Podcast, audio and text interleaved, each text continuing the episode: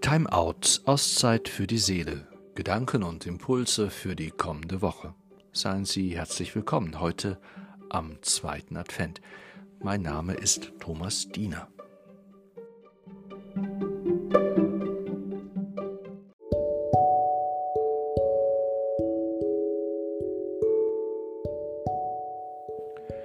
Träume gehören wesentlich zum Leben eines Menschen dazu.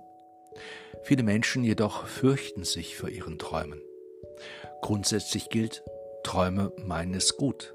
Sie weisen auf Unerledigtes hin, sie zeigen innere Prozesse auf, weisen auf Wege hin, geben zu bedenken. In Träumen verschafft sich das Raum, was im Alltag gerne übersehen oder übergangen wird. Träume sind Begleiter zur inneren Mitte, sie spielen auch eine Rolle auf dem Weg zu Gott. Er selbst ist es, der sich in Träumen Zugang zu den Menschen verschafft. Träume sagen auch etwas über unsere inneren Sehnsüchte.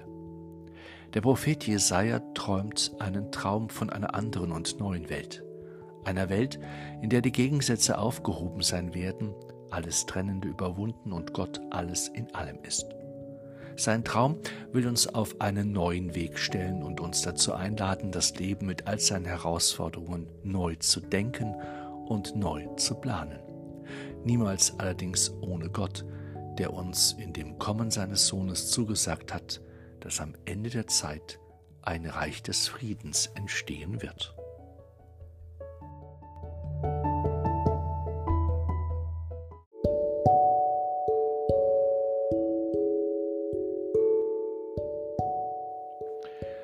Friedrich Hölderlin wird dieses Wort nachgesagt. Zu meinem Traum sage ich, bleibe bei mir, sei wahr. Zur Wirklichkeit sage ich, weiche von mir, sei Traum. Menschen haben ihre Träume. Sie, ich, jeder von uns. Kennen Sie Ihren persönlichen Lebenstraum?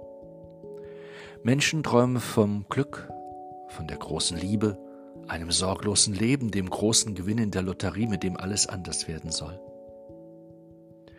Da gibt es noch ein anderes Wort. Ich weiß nicht, von wem es stammt, doch ich finde, dass es sehr ernüchternd wirken kann. Ich rannte zu meinen Träumen, stolperte über die Wirklichkeit und stieß mir den Kopf an der Wahrheit. Menschen haben ihre Träume. Sie, ich, ein jeder von uns und wir alle wissen um die Erfahrung, dass Träume zerplatzen können wie eine Seifenblase. Wie schnell hat uns dann die Wirklichkeit wieder eingeholt? Sie reißt uns brutal heraus aus dem Traum von einem anderen und besseren Leben und hält uns vor Augen, wie es wirklich bestellt ist um ein Selbst und das Leben und die Welt. Der Prophet Jesaja lädt Gottes Volk zum Träumen ein. Er führt ihm dabei eine Welt vor Augen, die heil und vollkommen in Ordnung ist. Eine Welt, in der sich Träume möglicherweise sogar erübrigen, weil alles vorhanden ist, wonach der Mensch sich zu sehnen vermag fast utopisch, mutet das Bild an, das der Prophet von dieser neuen Welt beschreibt. Da sucht der Wolf die Nähe des Lammes, da verstehen sich Panther und Böcklein, Widersprüchliches und Gegensätzliches finden zusammen. Am Ende besteht ein alles überragender Frieden. Es scheint, dass solche Worte in einer Zeit, in der es dem Volk Israel an jeglichem Glauben und Vertrauen in seinen Gott und an Aussicht auf ein befreites Leben gefehlt hat, ungemein notwendig gewesen sind. Sie wollen verhindern, dass sich Menschen in Selbstmitleid und Verzweiflung, in Angst und Niedergeschlagenheit und Depressionen verlieren. Doch was ist daran an solchen Zusagen und Visionen? Können sie halten, was sie versprechen? Lassen sie tatsächlich wahr werden, wovon sie reden? Ich rannte zu meinen Träumen, stolperte über die Wirklichkeit und stieß mir den Kopf an der Wahrheit. Die Wahrheit ist die, viele Menschen in unseren Tagen geht es nicht gut. Von Widersprüchlichem, das sich in Wohlgefallen auflöst, wie es die Lesung darstellt und verheißt, können wir nur träumen, in einer Welt, in der alles drunter und drüber geht und Menschen mehr darum bemüht sind, sich voneinander abzugrenzen, als das Gemeinsame zu suchen und zu leben. Wo sind die Propheten unserer Tage? Menschen, die noch an das Gute im Menschen und dieser Welt glauben und ihre Hoffnung nicht aufgeben.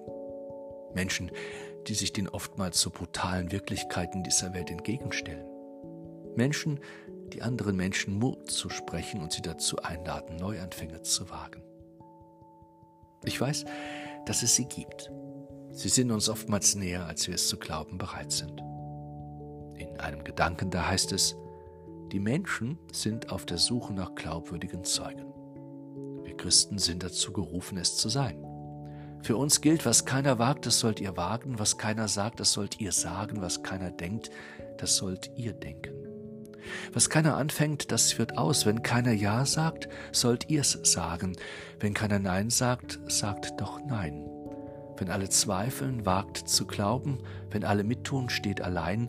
Wo alle loben, habt Bedenken. Wo alle spotten, spottet nicht. Wo alle geizen, wagt zu schenken. Wo alles dunkel ist, macht Licht. Die Zeit des Advents führt uns dem Licht entgegen, immer mehr. Am Ende leuchtet es uns auf in dem Kind in der Krippe. Von ihm geht ein ganz besonderes Leuchten aus, ein Strahlen, das die Welt in einem anderen Licht erscheinen lässt. Alles hinge davon ab, dass wir uns selbst von diesem Licht erleuchten lassen, von ihm, dem Kind, berühren lassen, uns selbst wieder zum Licht werden und uns wieder einander näher kommen zu können. I have a dream, sagte im Jahre 1963 der Bürgerrechtler Martin Luther King. Ein Wort, das Geschichte geschrieben hat. Ich habe einen Traum, dass eines Tages jedes Tal erhöht und jeder Hügel und Berg erniedrigt werden. Die unebenen Plätze werden flach und die gewundenen Plätze gerade und die Herrlichkeit des Herrn soll offenbart werden und alles Fleisch miteinander wird es sehen.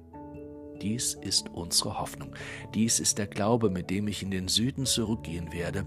Mit diesem Glauben werden wir den Berg der Verzweiflung behauen, einen Stein der Hoffnung. Mit diesem Glauben werden wir gemeinsam arbeiten können, gemeinsam beten können, gemeinsam kämpfen können, gemeinsam in das Gefängnis gehen können, um gemeinsam einen Stand für Freiheit mit dem Wissen zu machen, dass wir eines Tages frei sein werden.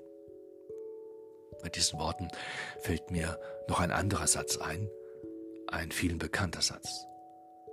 Wenn einer alleine träumt, ist es nur ein Traum. Wenn viele gemeinsam träumen, ist das der Anfang einer neuen Wirklichkeit. Lassen wir uns das Träumen nicht nehmen. Teilen wir unseren Traum miteinander. Es ist der Traum von einer neuen Welt in Frieden, wie sie in Christus bereits begonnen hat. Kehren wir um Dazu lädt uns das Evangelium ein. Schaffen wir mit den uns zur Verfügung stehenden Möglichkeiten und Mitteln, dass Träume nicht länger Träume bleiben müssen und die Verheißungen, welche wir alle in unserem Herzen tragen, Wirklichkeit werden können. Im eigenen Leben, im Miteinander, im Leben der Kirche, in dieser Welt.